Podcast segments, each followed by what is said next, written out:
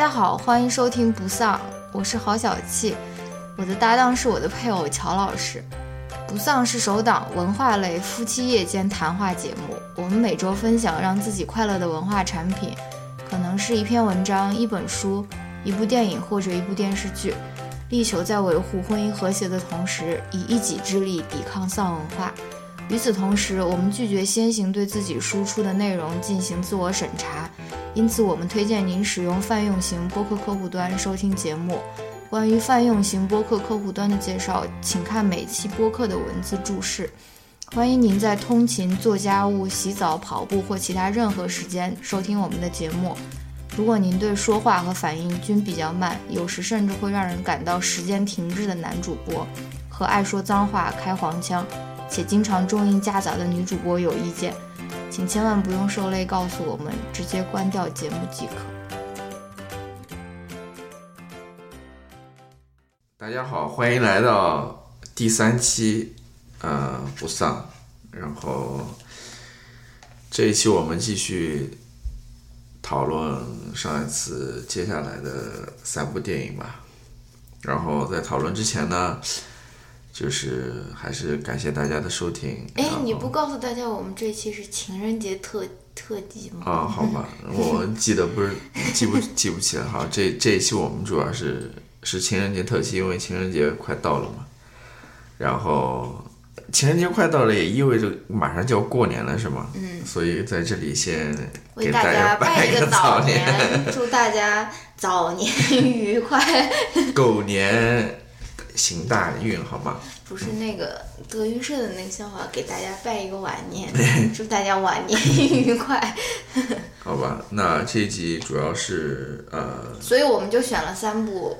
跟爱情有关的电影，也不算特别有关吧，大大概能够扯上点关系的。然后我们最后还会给大家推荐一些比较适合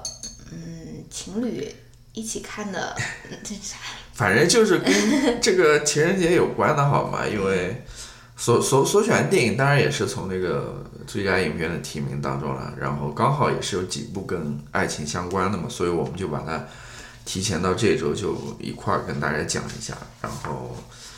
那么要不咱们就开始吧。然后这一期我们选的三部电影就是呃《Shape of Water》，叫《水形物语》，《水形物语》，Lady Bird。博德小姐，博德小姐，好吧，还有就是《Phantom Thread》叫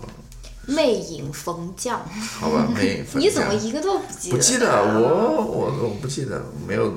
就是我录音没有做任何准备工作，就是开始前三一秒一分钟才知道今天要讲的三部电影，好吧？然后我们从第一部电影开始，就是《Shape of Water》，姥姥真正的在。在二零一八电影院睡着的第一次，有吗？我我有睡着吗？你自己的短评就写的是二零一八影院第一。好吧，我那个是有点晚了看的，然后 我说是我晚上看的，然后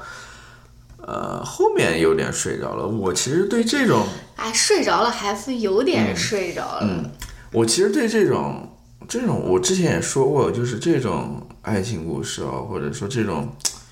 比较怪的这种人兽之恋，这种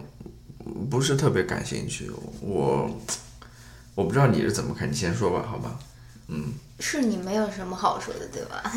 没没准就是可以从你那边获得一些灵感，说一说。嗯，你我还是挺喜欢这部电影，不是说是觉得它特别好吧？因为我觉得。首先，这个电影的导演应该就是今年会拿最佳导演的，就是说他导的好，但这个故事不太行。不是说这部片子也可能会拿最佳影片吗？哦，也对对对，嗯，这部片子有可能拿最佳影片，这个导演也是几率特别大拿最佳导演。对，就这个故事呢非常薄弱，就是一个非常非常简单的一个爱情故事，中间有一点点阻碍，最后两个人呃相当于私奔了，或者说是。嗯，一块儿一块儿走了，但是他这个拍的这个手法太神奇了，你知道吗？不是说神奇，就是他拍的特别特别的美。首先，这个女主角演的我觉得超好，虽然我知道她可能拿不到最佳女主角吧，但是我觉得她演的真的超好，因为我从来没有见过有人是以这种方式演，就是有一种特别怪诞，但又是她，但她内心又特别的坚定，特别的温柔的那种啊。因为他演的是一个，他本来演的就是一个边缘人物，他演的是一个残疾人吧，嗯演的是一个聋哑哑哑巴他本来就是跟这个世界好像有一点距离的那种感觉啊。嗯所以这就为什么他见到了那个人鱼的那个怪兽，他就觉得啊，好像我们两个都是这种比较奇怪的人，所以我们两个就可以相恋或者什么的。所以他，所以他这整部影片里面他没有讲一句话的，他都是用手语。然后呢，然后他那手语呢，然后他那个女主角的长相也不是说是特别漂亮的那种，但给人看上去就特别的对，顺眼，就是觉得哎，这种人就是应该长这对，样对。特别这个角选的特别好，就是一个普通的一个清洁女工，然后又是一个哑巴，对，哎然后你就觉得这个他也不可能选特别漂亮的那种，就感觉有点怪。嗯反正这个角选的特别好。对，我就觉得整个演的特别好，拍的也特别特别的美。如果你，呃，看到他那整个色彩的运用啊，包括最后一幕，他们两个终于私奔了，就是那个好好了的那那一段，包括之中之中的那些情节，我觉得拍的都是特别好。所以他这个最佳导演，我觉得如果拿了。是没有什么问题的，只不过它这个故事非常非常的薄弱。如果你是想去看一个非常精彩绝伦的一个故事的话，比如说很多反转，或者是很多那种意想不到情节那种故事，或者复杂的一个故事，那可能这部片子没有这个这样子好的故事。但是你如果是就想去欣赏那个氛围啊，或者是看一看，我还是挺推荐大家去看一看的。尤其是情人节的时候，跟男朋友看一个这样的奇怪的这个恋爱电影，我觉得也也不错。对，我想接着说，就是从这故事来说，就是我有一个感觉，就是说，我当时看这电影的时候，我也觉得，就觉得电影好像越来越就是，嗯，我感觉没有那么多兴趣，就是，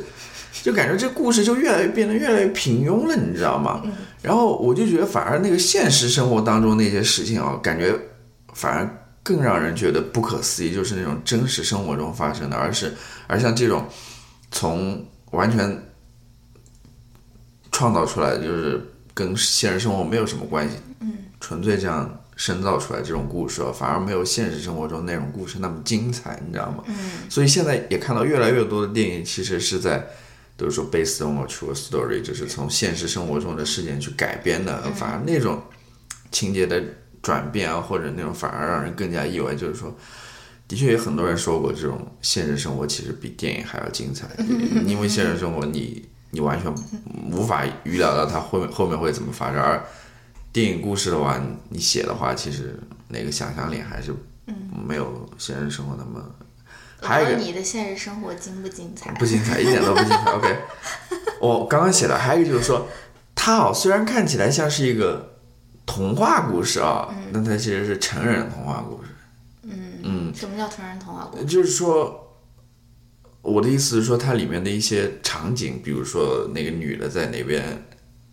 在浴缸里面在那边自慰啊什么的，然后他们俩之间的那种关系，就是不像是我们看到那种童话故事。啊，是，那种什么美女与野兽，就是那种很纯洁的那种，你知道吗？就没有这些情节或者镜头在里面。它里面其实表现的非常，呃，直白的，就是说这是一个成人的一个童话故事吧。我觉得这一点是要说的。没有想到这个睡着的人也有这么多的话想要说。哦，还有一点就是我哦之、还有就是之前看到的，就是说，当然我我没有去认真想过这个问题，就是说最后他们俩到底是怎么了？嗯嗯他们是真的到海底去生活了呢，还是那个女的是死掉了呢？那，她到底是怎么了？就是。呃大家有各种各样不同的猜测吧，就是说，但这个也其实也不重要呀。啊那个，我觉得你这个挠头的声音有点大。大家都没有听到好吗？你要被批评了，我觉得。就是，哎，你看这个笑的声波多高啊！我的天呐。然后，哎，说什么来着？靠！你说那个，对对对，我就说，我就说大家呃看电影就是呃一个比较好的一个观影习惯，不是观影习惯吧，就是不要太过纠结于那个结局，然后你也不要总是觉得电影就是一个总分总，最后告诉你到底是怎么样。就是你如果怀着这种做呃化学题目的这种心情去看电影，有很多电影你可能就是你就会自己就很纠结，哎呀，为什么这个最后没有告诉我这个主人公到底怎么了？但是要有那种留有想象的空间，留有那种。留白的那种空间。OK，说说说太多了。好吧，那么紧接着我们就进入第二部电影，就是《Lady Bird》。伯德小姐，好吧。嗯这部电影我先说一下，我是比较喜欢看这类电影的，嗯，就是红名小子，就是说比较真实吧，然后比较怎么说呢，挺挺欢快、挺轻松的一部电影吧，我觉得啊，嗯。我觉得我也挺喜欢看这部电影的，但是呢，我觉得这个电影的这个结尾我不喜欢，啊，结尾好像有点太怎么说伪光正了，就是呃，就是我不太喜欢这种这种结尾。如果你看了，我们也可以讨论一下你对这个结尾的感觉怎么样。反正我整部电影我是挺喜欢的，但是这个结尾我不太喜欢。然后这部电影其实也并不是关于爱情的电影，它更多是在讲亲情吧，或者是跟嗯、那种青少年时期，嗯、都有吧，亲情、哦亲情也有爱爱情然后就是一个青春期的一个女孩的故事吧，然后想呃就是关于自就关于自己的故事吧，嗯就爱情方面，然后呃，他要上大学了嘛，对嗯吧？然后想出去，然后想去追求自己的那个什么写作梦想啊，什么之类的，都是关于对。但她的那种主的那种脉络，其实还是一个青春期的女孩跟家人的关系，或者是是她渴望独立，但是她要怎样去缓解他自己的独立和对于家人的所谓伤害的那种之间的一种关系吧。其实最主要的关系还是他跟他母亲的那关系，对对对因为他母亲是一个比较强势、轴的人，强势的，嗯，对，所以我觉得这个应该很多很多人都应该有那种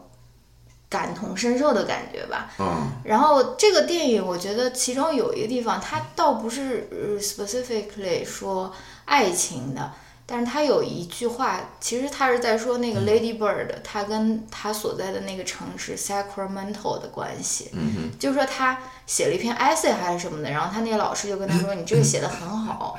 然后他说：“啊，我也不知道为什么我我会对 Sacramento 这个地方这么有话想要说啊。”然后他老师就说：“Love is attention，就是说。”就是说，你爱这个地方不不一定要，就是说，它是因为它激起了你心中的那种嗯很多很复杂的情感。其实你要为它付出了一定的注意力，其实这个就代表爱啊，对吧？你所以我觉得这个就是台词我印象特别深，就是说 love is attention，不仅仅说是嗯嗯父父母嗯、呃父母和子女的关系，或者说是嗯爱情关系，或者说是你和你的故乡的一个关系啊。但是我觉得就是用 love is attention 可以总结一个，就是什么是爱吧。嗯，如果是你想要用一个非常简单的一个定义，你可以就说 love is attention。好吧，然后我还有一个想法，你说就是说，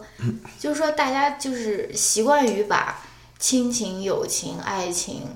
呃，什么都分划分的非常非常清楚嘛，就说这个是亲情，这个是友情，这个是爱情。但是我就觉得说是，其实他们的本质都是一样的。就是说，亲情、友情和爱情，他们本质上面其实没有区别，可能他们本质就是 attention，或者说是，然后很多人就说啊，亲情就意味着我们我们要无条件的爱对方，我们那个血液里面有相同的 DNA 或者什么，我们就要无条件的爱对方。但其实我们也忘记了说，亲情其实它也是需要经营，需要嗯那种需要付出，就是说你不能说因为你是我妈，所以我就要无条件的就要爱你，或者因为你是我女儿，我就要无条件爱你。其实大家把这些划分的过分清楚了，我觉得其实有的有的时候是一个误区。其实亲情、爱情和友情，它们本质上面都是爱嘛。我觉得其实没有什么本质上面的区别的。嗯刚刚说到 love is attention，然后我突然就想到，就是说因为他上的是一个天主教的高中嘛，然后那个你说的老师其实是一个修女一样的那种跟他说的，然后我就又想到说，其实这种 love is attention 它是一种天主教或者宗教当中的一个、一个一个说法或者 narrative 啊，其实他真的啊，最开始我觉得应该是 attention，对上帝的对爱。对上帝的爱，就是你要爱上帝的话，你要给他更多的 attention，你知道吗？去、去关注他，去进行各种各样的事情啊，或者什么去，嗯。啊。然后我就想到，其实我们生活当中的很多这种关于爱情的 narrative 啊，其实都是来自宗教的。呃，最有名的就是那个什么“爱爱是恒恒久忍忍耐什么什么什么那一串，其实也是对。圣经里面一句话吧，就是非常那个著名的。所以在这个情人节当中啊，其实你会发现，呃，你你虽然说这个。其实还是跟宗教还是有很很多关系在里面的，就是包括这个圣诞，是不是不是不是圣诞节，情人节这个节日可能多多少少还是跟当时宗教有关的，好吧？嗯然后说第三部，行哦，我还想说一个这个 Lady Bird，因为之前我看到一个推特吧，就是那个那个那个女演员，就是叫劳模姐的是吧？嗯她对她好像在推特上就说过，就是 at 这个电影，就是说，其实她也是从 Sacramento 那边出来的啊、然后她就觉得她这个故事跟他自己故事就特别像，你知道吗？怎么一步一步从那边出来，然后成为一个演员的啊、其实演员，的确是这样，就是很多人看到这个电影之后能够产生那种共鸣啊、可能我产生的比较少，因为嗯对，但是大家觉得好的意思，给好的原因可能还是因为说，你知道吗？跟他们的，因为多多少少都要这样一段青春时期吧，所以能够能够产生共鸣，发生连接，不像那个之前谈到那个《水形物语》什么水，就是很少有人会爱上一个，哎这个就是有点有点对吧？好吧，不说了。嗯。那么最后一部就是嗯，《Phantom Thread》，嗯，然后魅影逢将，有可能有可能记错了，逢影魅将之类的。魅影逢将吧，啊，魅影逢将，怎么说呢？哎，又是一个比较奇怪的爱情故事，这种不奇怪，我觉得很多人都渴望这种爱情故事的。这个就是很普通的一个 alpha male 跟一个小白兔女主角的一个爱情故事嘛。最后，啊，最后，嗯，最后那个小白兔就不再小白兔了，他也能够有能力跟他的那个爱人进行这种权利上面的制衡或者什么之类的。很多人都觉得哇，这个是一个好那种动人的爱情故事啊，但是我就不这么觉得。虽然就跟就跟我想，我插一句，就跟我们昨天还是前天刚看的那部电影，什么电影啊？就是五十五十度飞啊，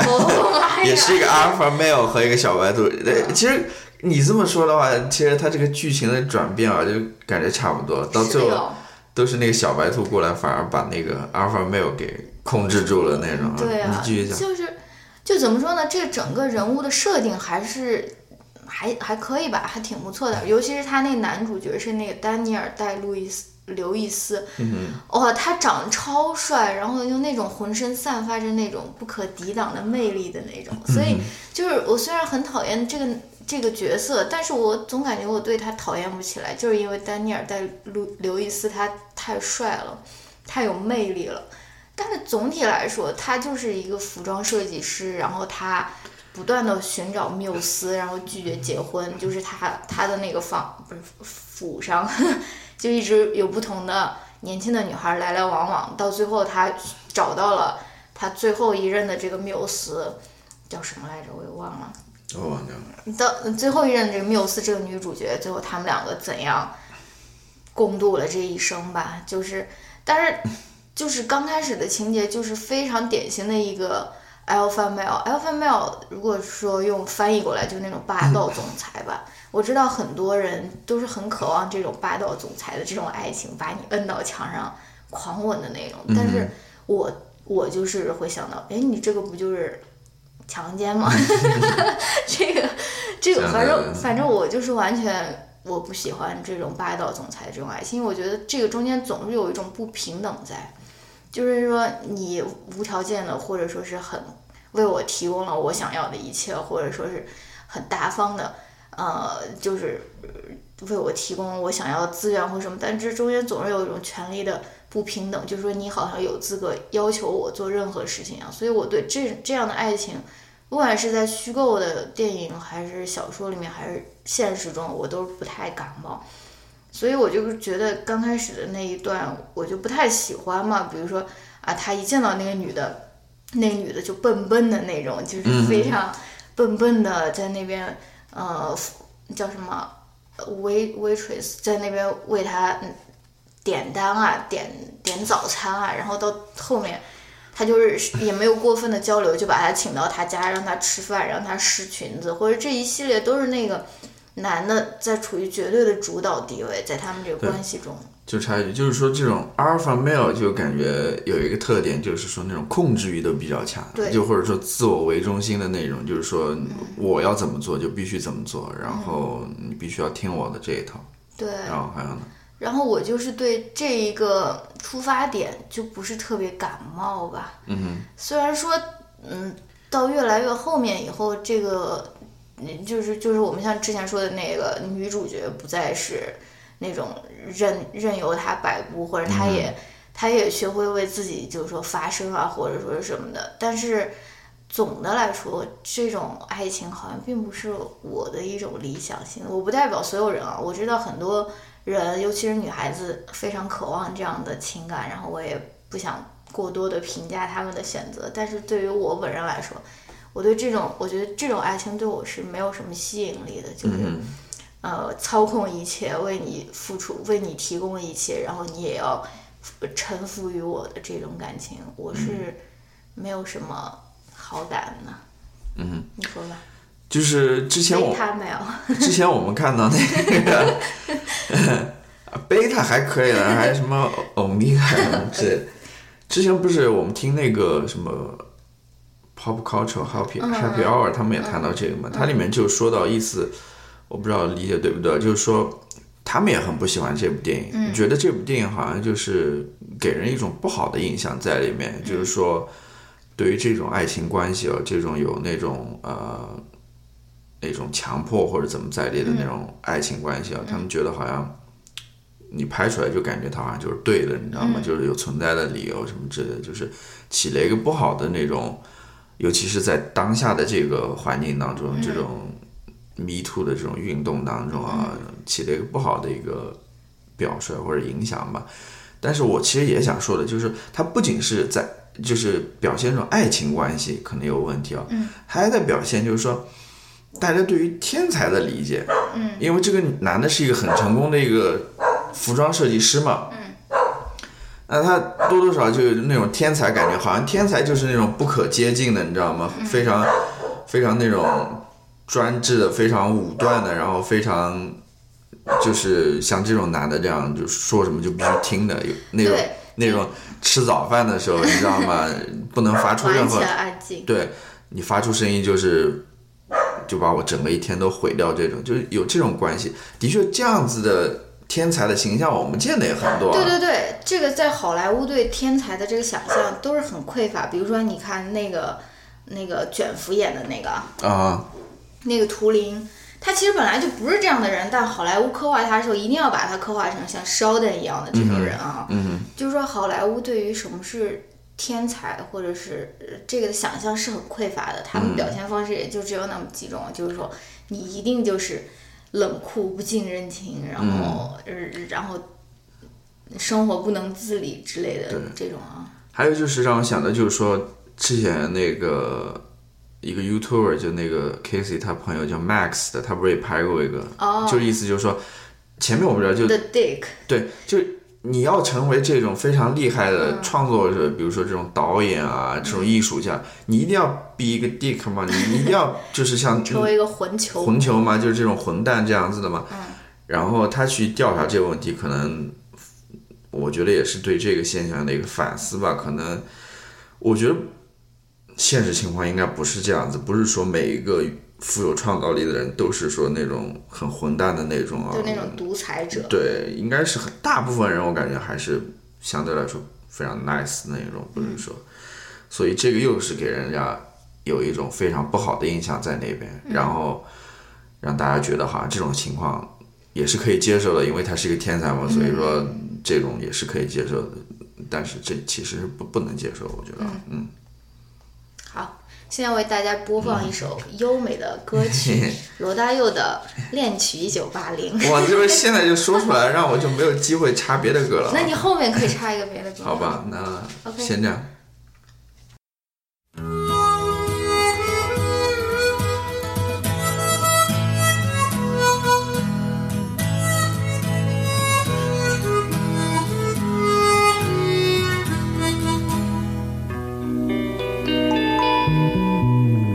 曾经对我说，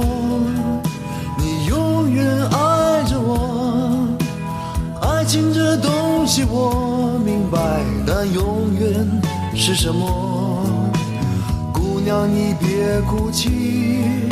我俩还在一起。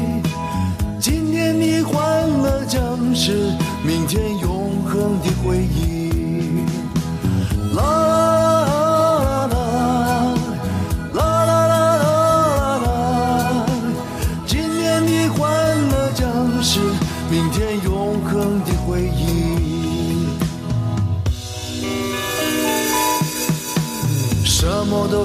抛弃，什么也不能忘记。现在你说的话都只是你的勇气。春天刮着风，秋天下着雨，春风秋月多少，海誓山盟随风远去。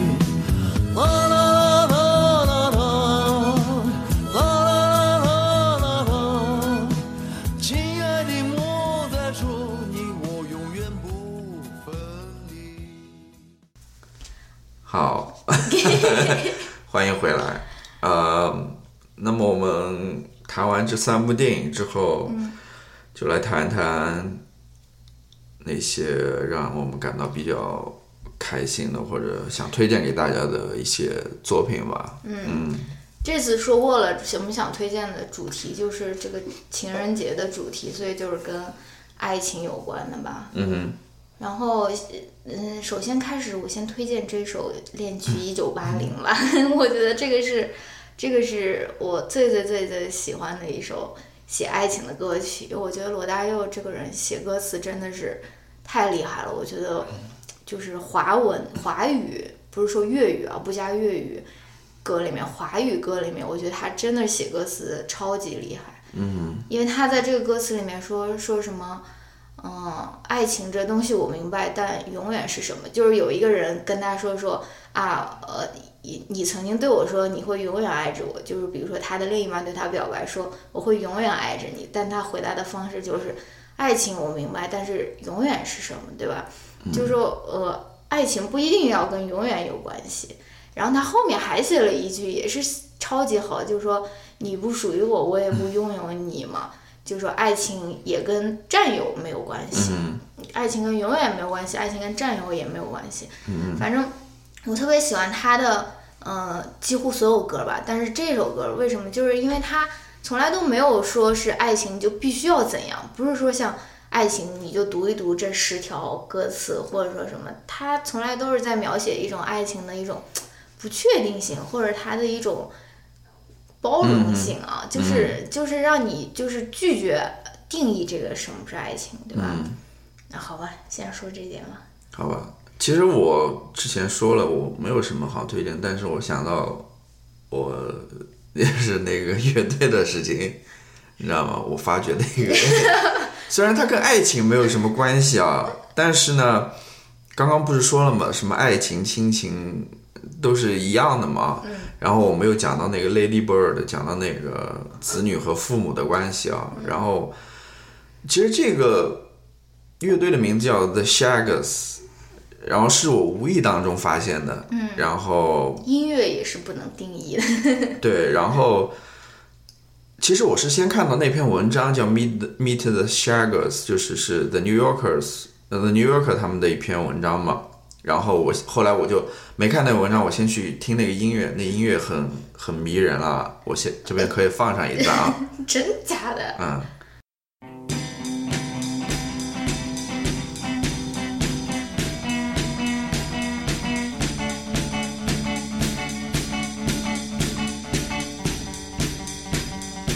Oh, the rich people want what the poor people's got.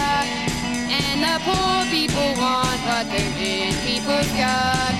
And the skinny people want what the fat people's got. And the fat people want what the skinny people's got.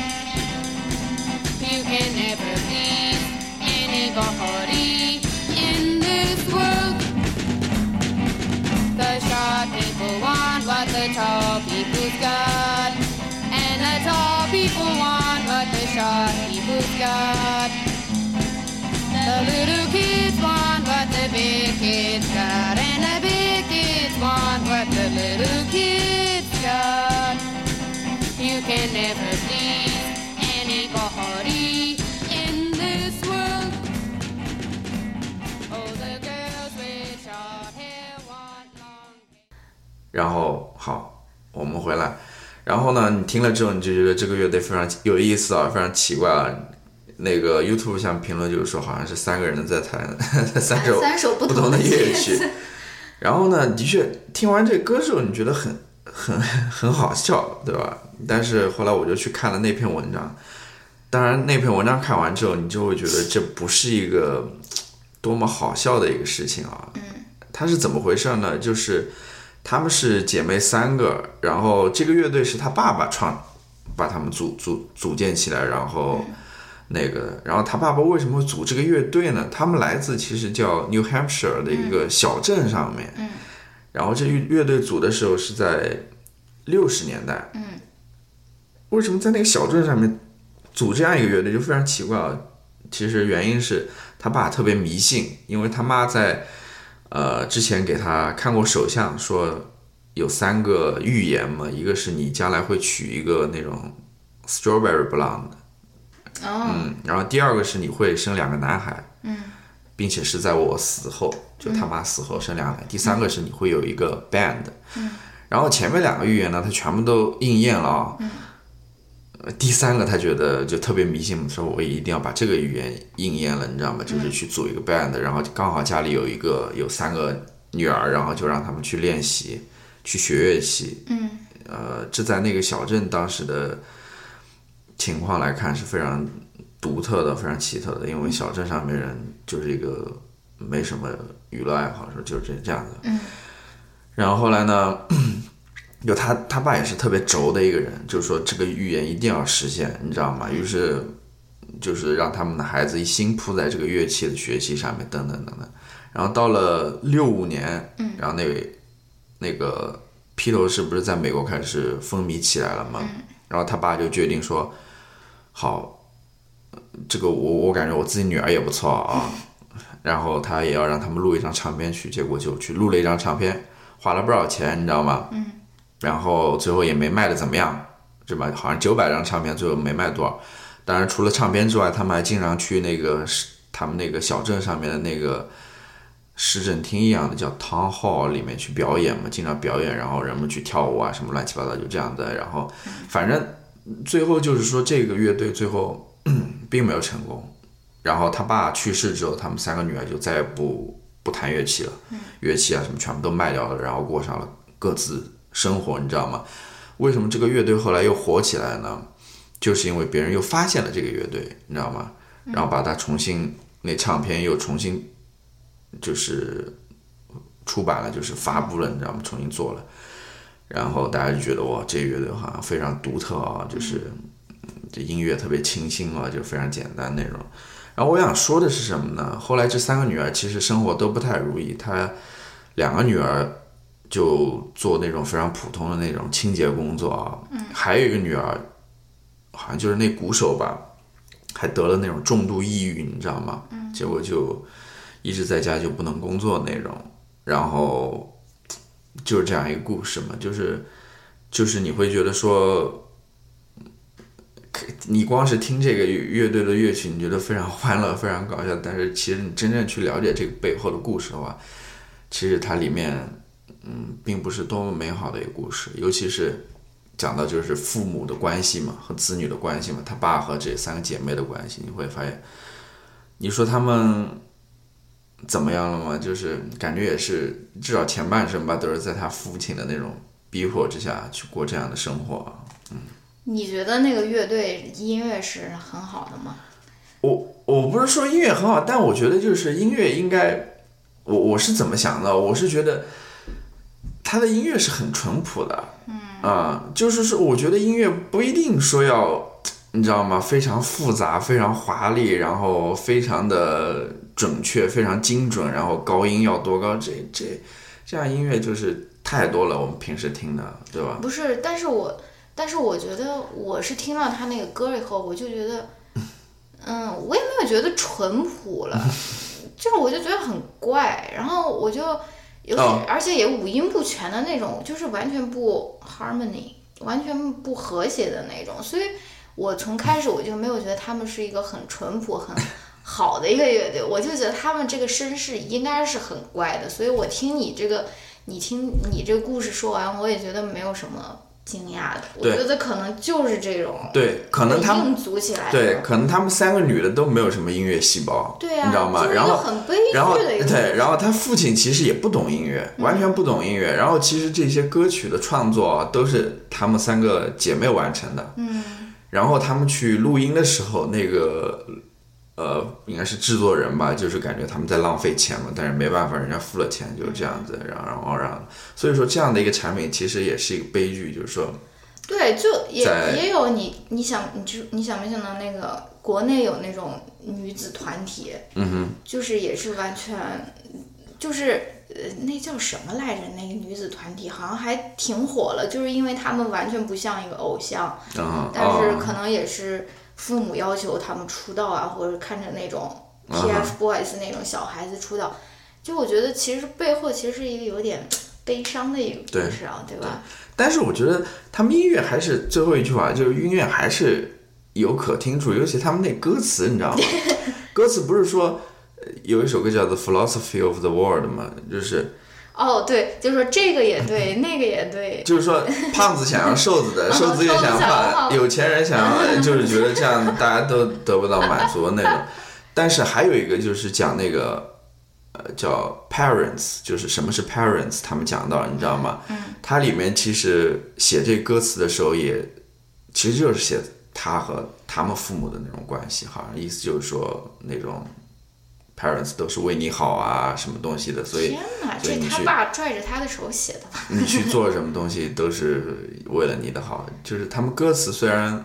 非常简单，但是还是意味深长。对，大家需要知道他后面的这个故事，然后你再去听对那个。大家可以去听一听这个，如果有兴趣，也可以去看一下这个文章，我都会列出来。好吧，我不说了，我说太多了。你这个讲故事确实是有点，但这个故事比较嗯 有有呃来来回回的，你说什么？还有什么要推荐的？没有了，没有了，就这个。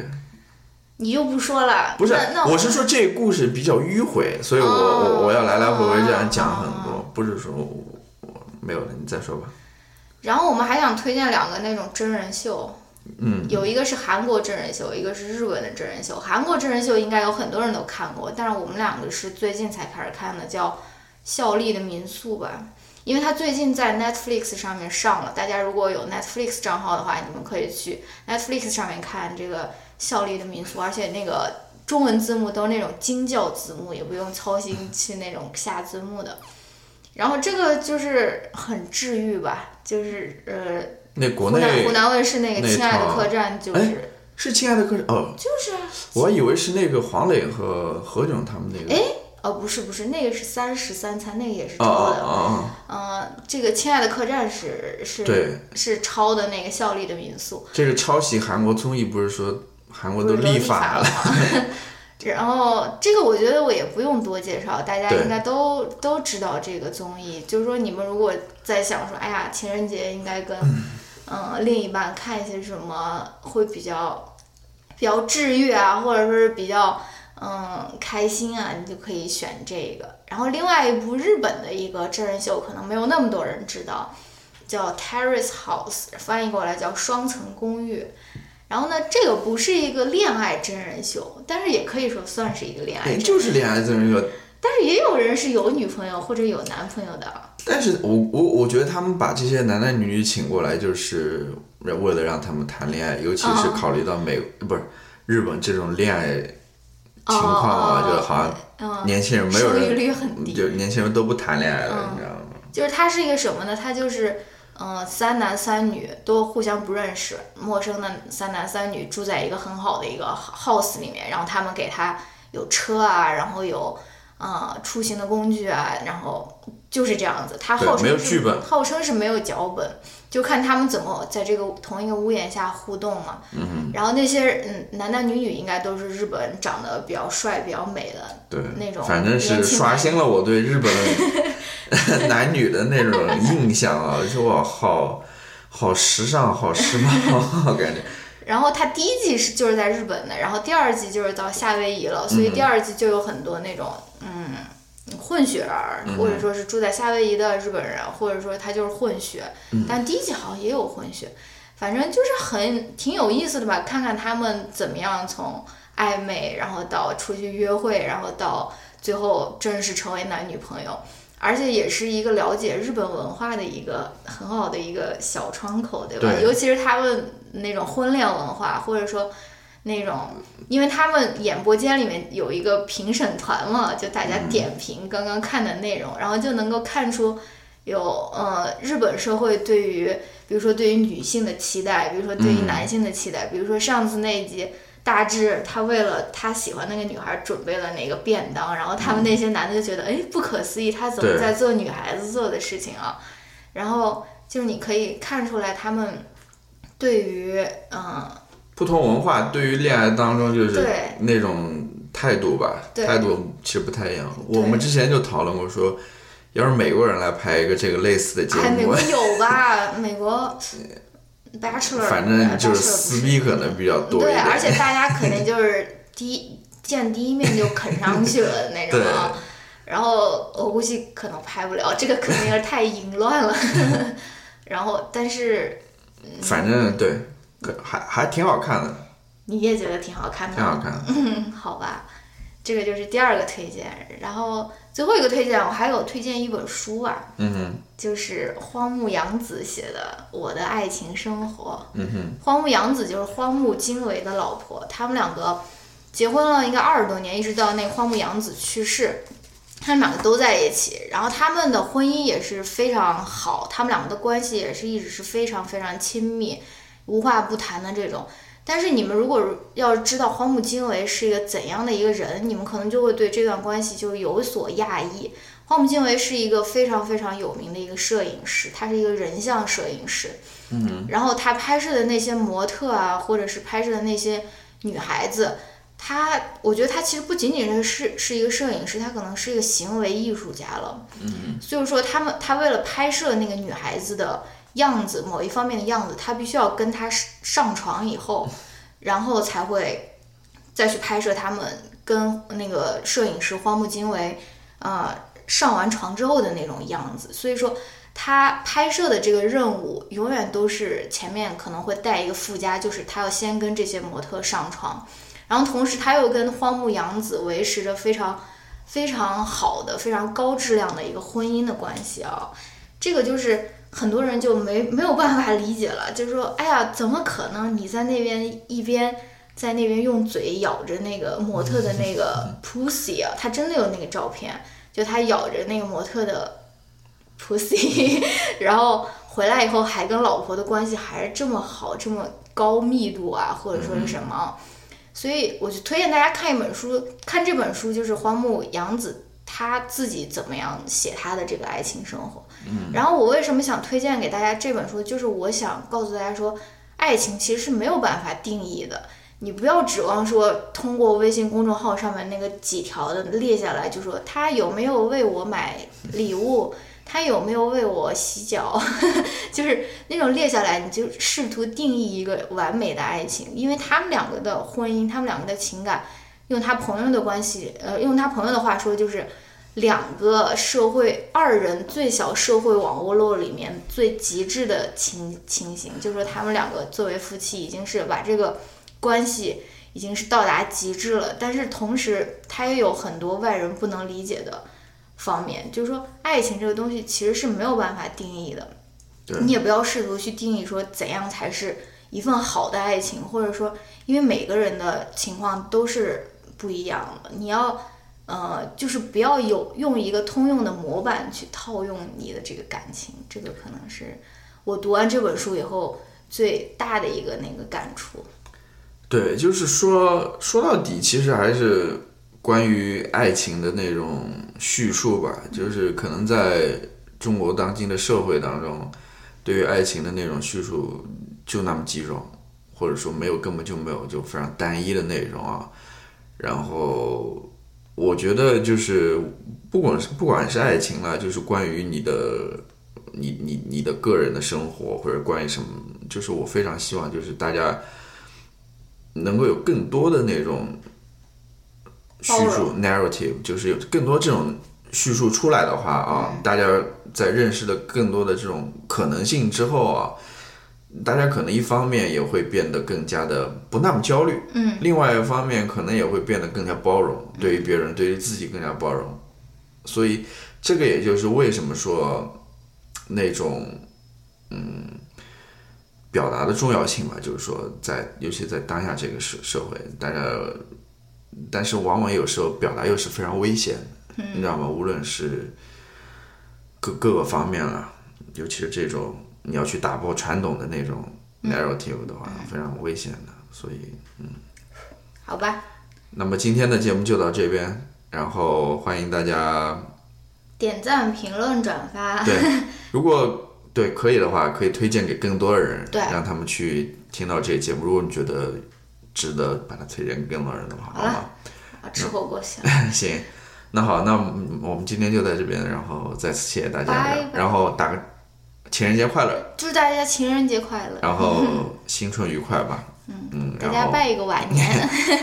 好，晚年 晚年晚年愉快，晚年愉快，拜拜。好吧，我们下期见，拜拜。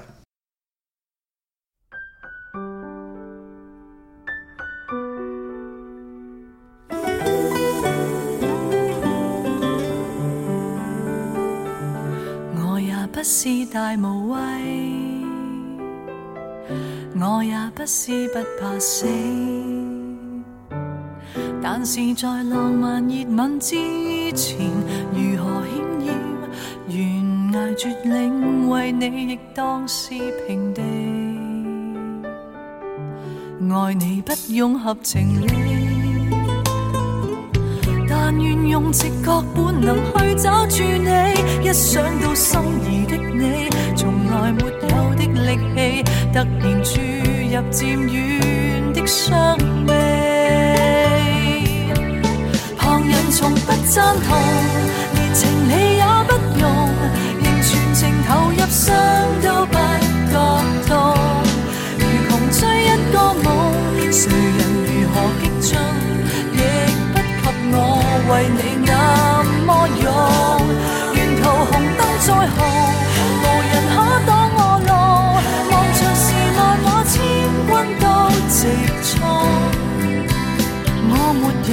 温柔，唯独有这点英勇。我也希望被怜爱，但自愿扮作英雄去保护你，分章你不留给我。